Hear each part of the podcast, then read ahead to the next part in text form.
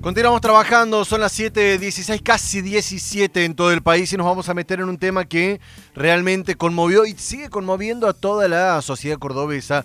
Un brutal asesinato que se dio en la zona noreste de la ciudad de Córdoba, allí en barrio Joffre. Y estamos en línea justamente con eh, la hija de la víctima fatal. Lamentablemente estoy en línea con Janina Moreno, que escribió una extensa y dura carta a 15 días del brutal asesinato de su madre. Janina, el gusto de saludarte aquí. Antes que nada, eh, darte el pésame, por lo menos desde nuestra parte. Jonathan Cloner, de este lado, ¿cómo estás?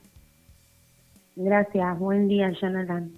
Bueno, Janina, a ver, ¿nos podrías, para los oyentes, resumir la carta que, escribiste en las últimas horas, que eh, viralizaste o que compartiste de manera pública?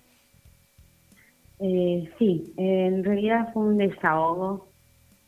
había que tenía que soltar muchas cosas y lo hice a través de una carta.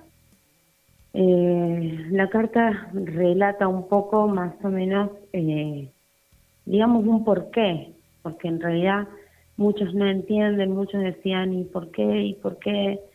Hasta yo pensaba, ¿y, y por qué? Los días pasan, si bien la causa ha avanzado, ustedes saben que las personas están detenidas.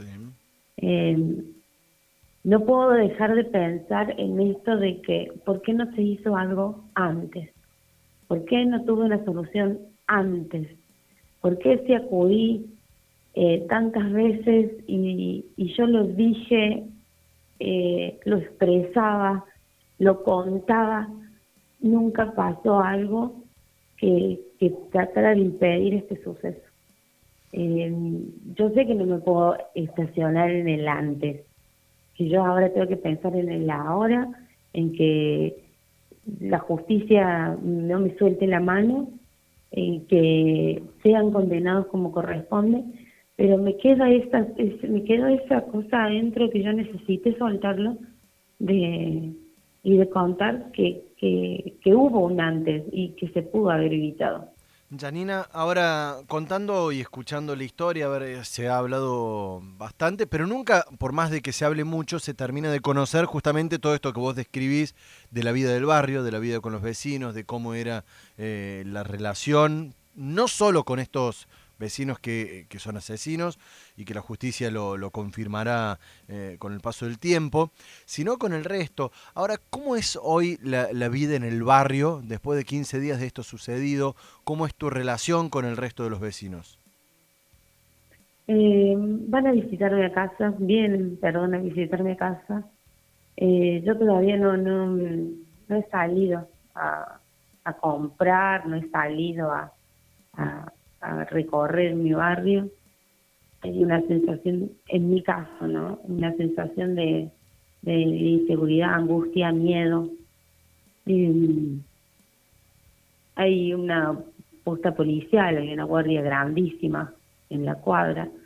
Eh, entonces no, lo, lo poco que puedo escuchar, bueno, hay mucha tristeza, hay mucha desolación, hay hay gente que, que expresa que, que caminar por el barrio no es lo mismo.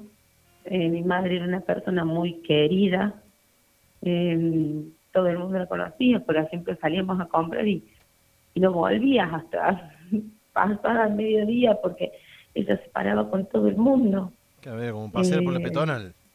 Exacto, caminaba y era un hola cada dos casas. Entonces, eh, Imagínate que la gente lo siente, eh, está triste. Mi barrio hoy está muy triste. Janina, y consultarte por la cuestión de, a ver, de la justicia y este pedido, has organizado algunas marchas, has movilizado y, te ha acompañado muchísima gente. Bien decías, hoy por hoy esto, los apuntados, los, los imputados están detenidos. ¿Vos sentís que está respondiendo a la justicia? Y por el momento, lógicamente, sí, están detenidos. Eh, eh, quiero que quiero creer, quiero creer que hasta el día del juicio ninguno va a salir, ninguno va a tener la posibilidad de esperar en su casa. Eh, ha sido aberrante y alevoso el, el, desde el principio hasta el desenlace final, eh, quiero creer que no. Por eso, como te dije, aparte de haber sido un desahogo, mi carta es un reclamo. No deja nunca de ser un reclamo, nunca voy a dejar de reclamar eh, hasta el día del juicio. Eh, esto es lo que me queda ahora, este es el camino que me toca recorrer, recorrer ahora. Esto de, expresarme y, no dejar que la que nada duerma. Ya se encapsularon y ya durmieron ocho denuncias.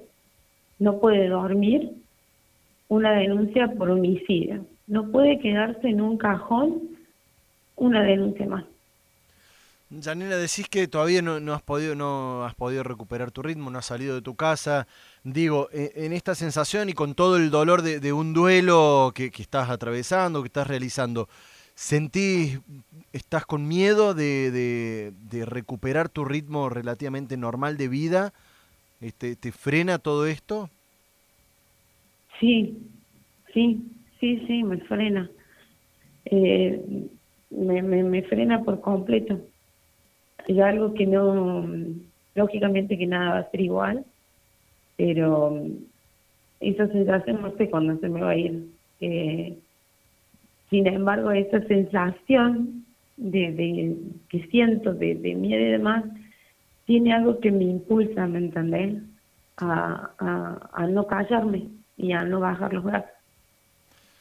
Danina, la verdad que es muy duro escuchar lo que ha sucedido. Eh, todo, toda la situación. Esperemos de que la lucha no, no frene y que haya justicia al final de todo. ¿eh? Yanina Moreno. Muchas eh, gracias. Ha escrito su carta, muchísimas gracias por estos minutos al aire, eh, aquí en cuarteto.com Radio 91.3. Yanina Moreno decía, su madre fue brutalmente asesinada allí en Barrio Jofre. Hasta la próxima, Yanina, y ojalá que puedas tener un mejor fin de año y felices fiestas. Gracias, igualmente.